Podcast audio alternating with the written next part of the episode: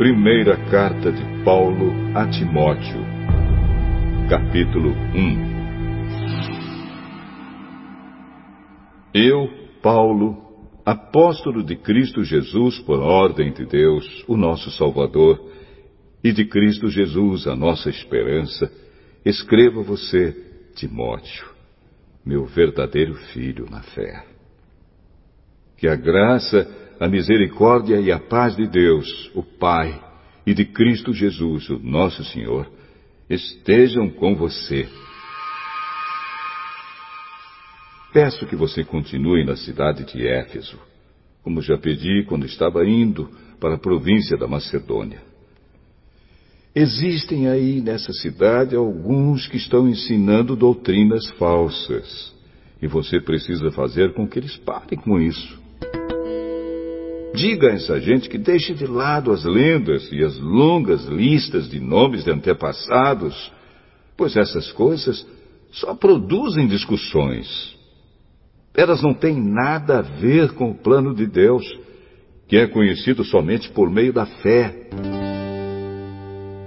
Essa ordem está sendo dada a fim de que amemos uns aos outros com um amor que vem de um coração puro de uma consciência limpa e de uma fé verdadeira. Alguns abandonaram essas coisas e se perderam em discussões inúteis. Eles querem ser mestres da lei de Deus, mas não entendem nem o que eles mesmos dizem, nem aquilo que falam com tanta certeza. Sabemos que a lei de Deus é boa se for usada como se deve. Devemos lembrar, é claro, que as leis são feitas não para as pessoas corretas, mas para os marginais e os criminosos, os ateus e os que praticam o mal, e para os que não respeitam a Deus nem a religião. São feitas também para os que matam seus pais e para outros assassinos. E para os imorais, os homossexuais, os sequestradores, os mentirosos, os que dão falso testemunho e para os que fazem qualquer outra coisa que é contra o verdadeiro ensinamento.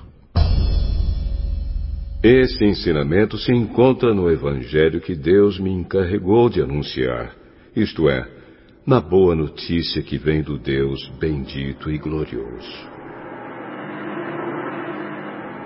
Agradeço a Cristo Jesus, o nosso Senhor, que me tem dado forças para cumprir a minha missão.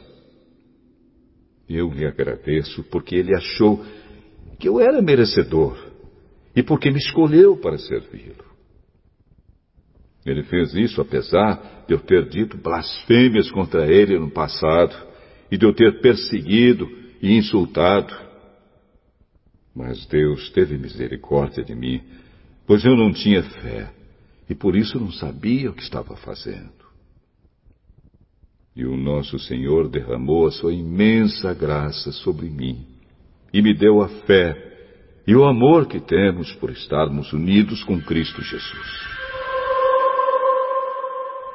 O ensinamento verdadeiro e que deve ser crido e aceito de todo o coração é este Cristo Jesus veio